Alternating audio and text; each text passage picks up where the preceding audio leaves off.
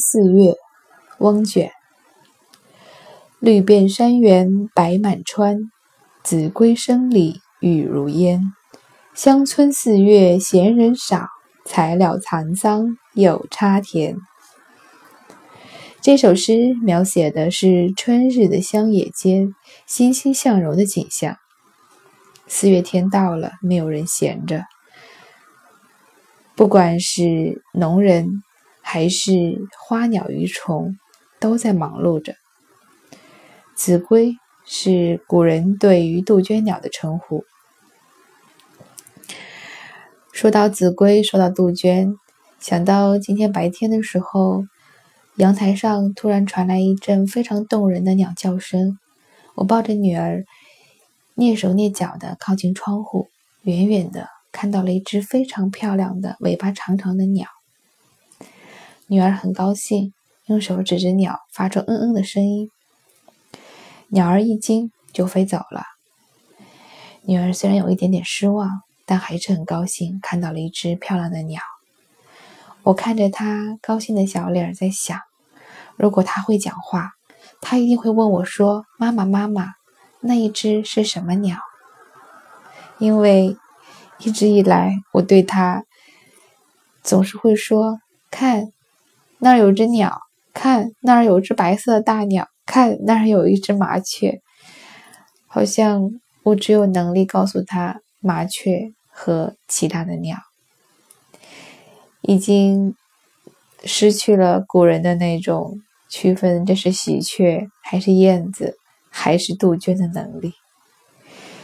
但是，虽然有一点点遗憾吧，但是并不妨碍我们享受那悦耳的鸟叫声。诗的第二联写到的“乡村四月闲人少，才了蚕桑又插田”。我们这代人已经离那样的生活太远太远了，即使是如今的乡间，也绝少有人还在忙碌于田田野间。很多农田都荒废了，虽然不被允许。拿来建房子，但是每一年的春天，我带着孩子去乡间玩耍，总是会看到大片大片的田野，其实是荒在那里的。即使没有荒的，它也是被租租给了一些专职在种地的人。所以你要说闲人少，其实真的并不是，尤其是在上海。那些有农村户口的人，他们其实根本就不用工作，他们更多的时候是因为拆迁，他们根本就不需要工作。那些在田间忙碌的人，是真正的农人。你要说这是时代的悲哀吗？我想并不是，只是社会的不断向前发展，人们分化出了各种不同的生存形态。有一部分人，他越来越多的向着我们其实很向往的那种专业化分工的方向去走。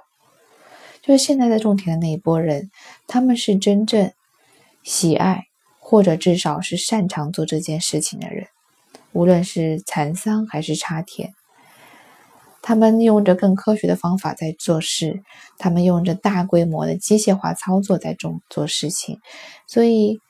我们可以用更少的耕地做出更多的农作物来，因此，并不是所有的变化都是需要被抨击的，并不是所有的离开都是需要被惋惜的。纵然有很多的农人离开了农田，离开了耕作，但这并不代表社会的倒退，并不一定是一种值得惋惜的事情。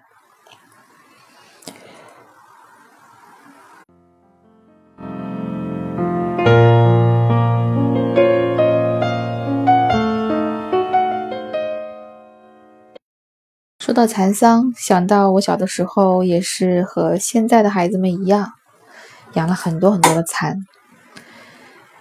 那个时候，采桑叶是我的一项非常重要的工作，我整天都会缠着妈妈带我去农村找桑树、采桑叶。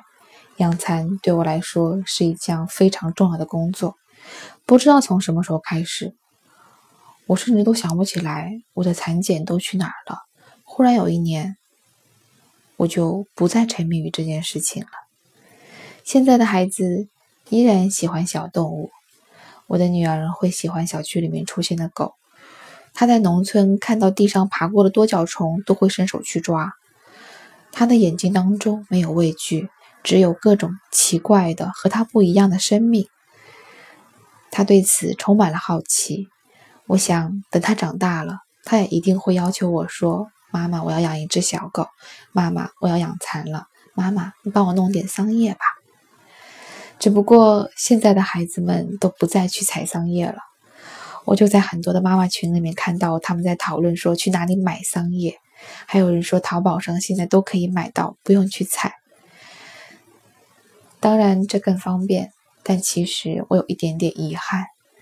如果现在依然有地方采桑叶，如果我的孩子已经长大了，会要求我陪他去采桑叶，去喂养他养的蚕宝宝的时候，我会很乐意去做这一件事情，因为。采桑叶，亲近大自然，无论对孩子还是对成年人来说，真的都是一个绝佳的亲子交流的机会，也是一个绝佳的放松的机会。所以，纵然我前面说到，不是所有的离开都值得伤感，不是所有的变化都应该畏惧，但是这一个变化对我来说，确实有一些小小的遗憾。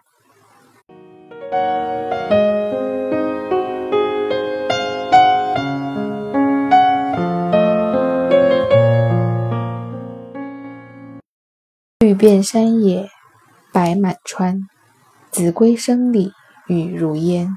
乡村四月闲人少，才了蚕桑又插田。四月天大家都很忙，我也不例外。